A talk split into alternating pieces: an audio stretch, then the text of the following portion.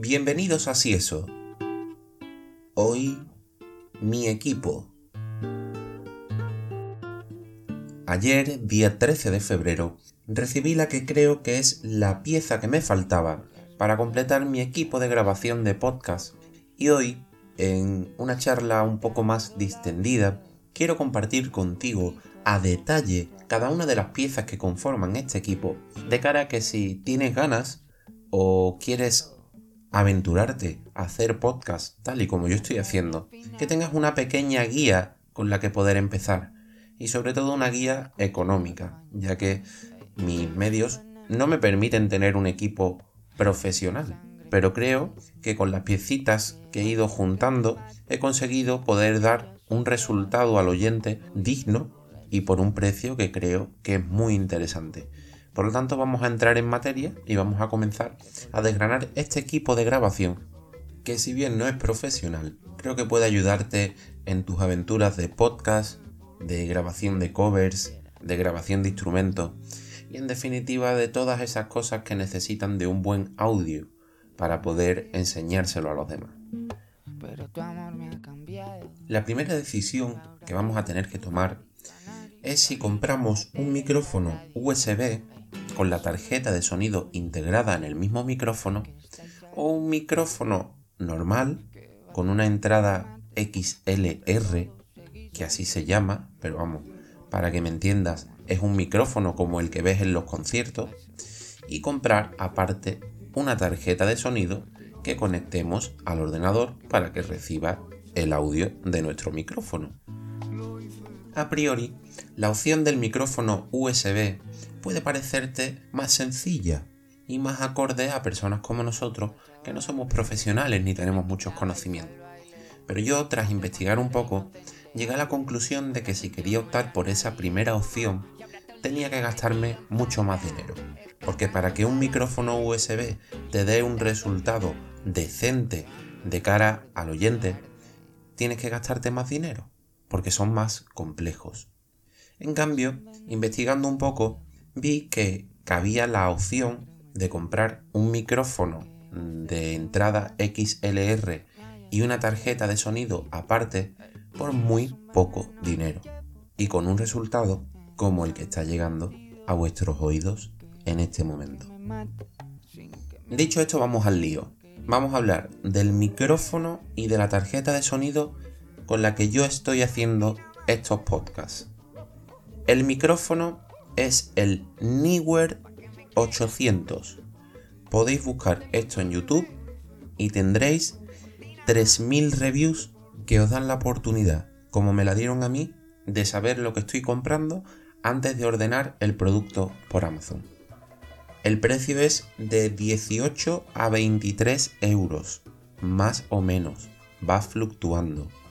Y tienes una serie de opciones de color. Yo escogí el micrófono negro con la parte superior dorada, porque me gustaba mucho, pero tienes más opciones. Este micrófono, al ser un micrófono de condensador y con entrada XLR, requiere de una alimentación eléctrica para poder trabajar. Esto, si sabes buscar, lo vas a conseguir con la tarjeta de sonido, que te va a permitir conectar el micrófono al ordenador y al mismo tiempo esa tarjeta le va a dar la energía eléctrica que necesita para que trabaje bien. Así que vamos a hablar ahora de qué tarjeta de sonido escogí yo para hacer estos podcasts. En cuanto a tarjeta de sonido yo barajé dos opciones. Ambas son de la misma marca. Y la diferencia de precio unos 15 euros entre una y otra.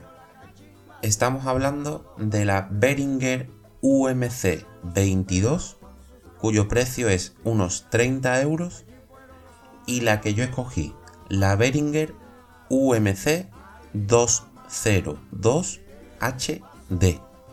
Y os voy a contar la diferencia entre una y otra.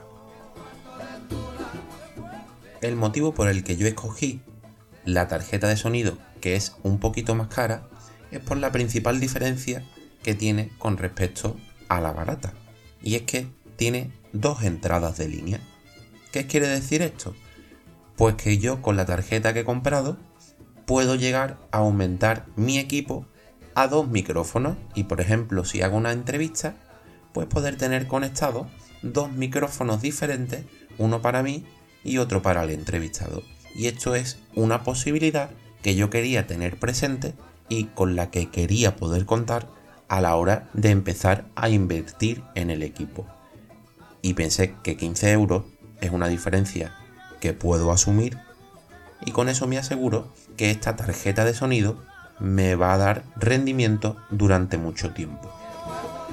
Por lo tanto, por unos 45 euros más o menos, me he comprado una tarjeta de sonido que ahora mismo puede rendir más de lo que yo le estoy exigiendo. Y por lo tanto, si algún día quiero dar un poco más o quiero hacer algo un poco más complejo, sé que al menos eso me es suficiente y no tendré que volver a gastar dinero. Para conectar el micro a la tarjeta de sonido hace falta un cable de doble salida XLR, porque el micrófono trae uno, pero ese no te va a valer, no te va a servir.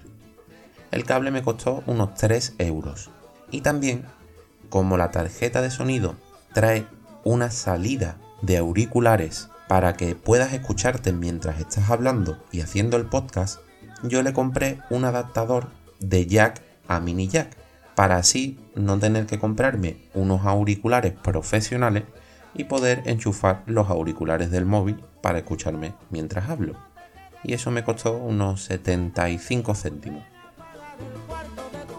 Y bien, hemos hablado del micro, hemos hablado de la tarjeta de sonido, la última incorporación que yo hice a mi equipo, y la hice ayer, fue un pequeño trípode de Amazon con un filtro anti-pop. Este filtro anti-pop es lo que tú ves en la tele y en YouTube, que es una especie de circulito con una telita que se pone delante del micro para que cuando pronuncie las S, las B, las P el aire que expulsas por la boca no llegue hasta el micrófono y no haga un sonido desagradable para tu oído. Esto lo conseguí ayer y me costó 14 euros.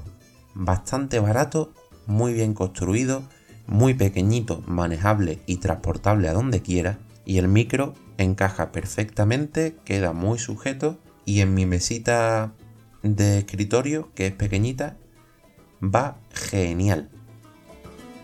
Con eso ya hemos hecho un repaso de todo lo que he comprado para poder hacer el podcast. Pero si has estado un poco atento, nos falta algo. Porque ¿a dónde conectamos la tarjeta de sonido? Evidentemente a un ordenador. Voy a hablarte del ordenador con el que yo hago estos podcasts. Y vas a flipar. Mi ordenador portátil es un MacBook de 2008. Sí, sí, de 2008. El campeón tiene ya 11 años. A mí me lo regaló un familiar que lo renovó, me lo entregó a mí y yo le hice dos cosas.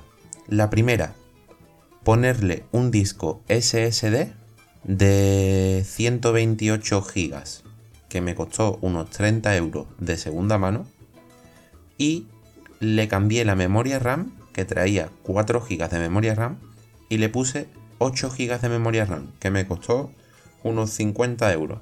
Eh, la inversión que yo he hecho en este ordenador son 80 euros. Y por 80 euros, con 11 años que tiene, tengo un pepino de ordenador que todo el mundo que viene a casa y lo ve, o me lo ve en la facultad, o me lo ve en la biblioteca, flipa de la rapidez con la que se mueve este equipo. Es impresionante. Es verdad que yo lo tengo muy limpito, que lo cuido, que le hago sus mantenimientos, le cambio la pasta térmica, pero es que el ordenador responde por sí solo. Y si bien es verdad que para tareas gráficas pues ya está un poco anticuado, no es capaz de tirar de edición de vídeo ni nada que tenga que ver con eso, para el audio es perfecto. Y te voy a comentar los dos programas con los que yo hago estos podcasts. utilizo dos programas. Realmente Con uno me bastaría. Y hay una opción de las dos que te voy a decir que es completamente gratuita tanto en Windows como en Mac. Pero yo le doy una vueltecita de tuerca. Aprovecho, ya que estoy en el sistema operativo Mac OS, que Apple nos regala a todos los usuarios de este sistema una aplicación que se llama GarageBand que nos permite eh, hacer cosas relacionadas con la música, con el sonido. Es un programa de edición de audio. Y yo los podcasts los grabo directamente en este programa. Y una vez los tengo grabados y los ecualizo levemente, los exporto en MP3 y me lo llevo al segundo programa, que es Audacity. Audacity es un programa de edición de audio muy, muy, muy bueno y es completamente gratuito. Es software libre.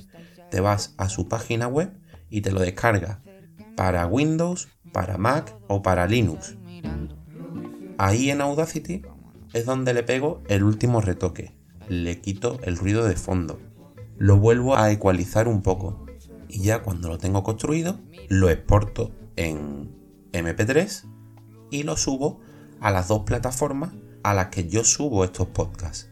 La primera es Evox y otra que se llama Anchor. Se escribe Anchor, A-N-C-H-O-R. Esa plataforma, cuando subes tu podcast, se ocupa de distribuirlo a muchas empresas, como son Spotify, Apple Podcasts, Google Podcasts y así un montón de plataformas. Por lo tanto, subiéndolo en dos sitios, en realidad estoy llegando a 11 plataformas, lo cual está muy bien y es completamente gratuito. Y haciendo resumen, y para no volverme un pesado, con una inversión de unos 70 euros, 70-80 euros, un ordenador de 11 años y dos programas completamente gratuitos y en los que no he gastado un duro, construyo estos podcasts que si bien no son perfectos, creo que tienen una calidad suficiente como para que os parezca agradable escucharla.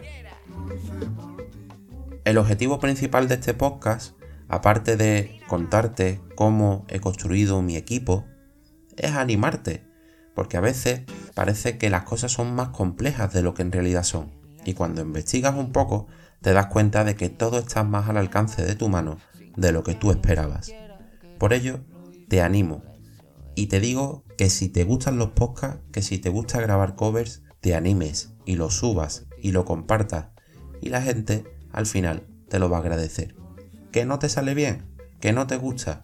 Pues como ya has visto la inversión es muy pequeña y no te va a costar recuperarlo si revendes lo que has comprado. Por ello, anímate, saca de ti lo que quieras mostrarle a los demás y haz como yo, échale cara.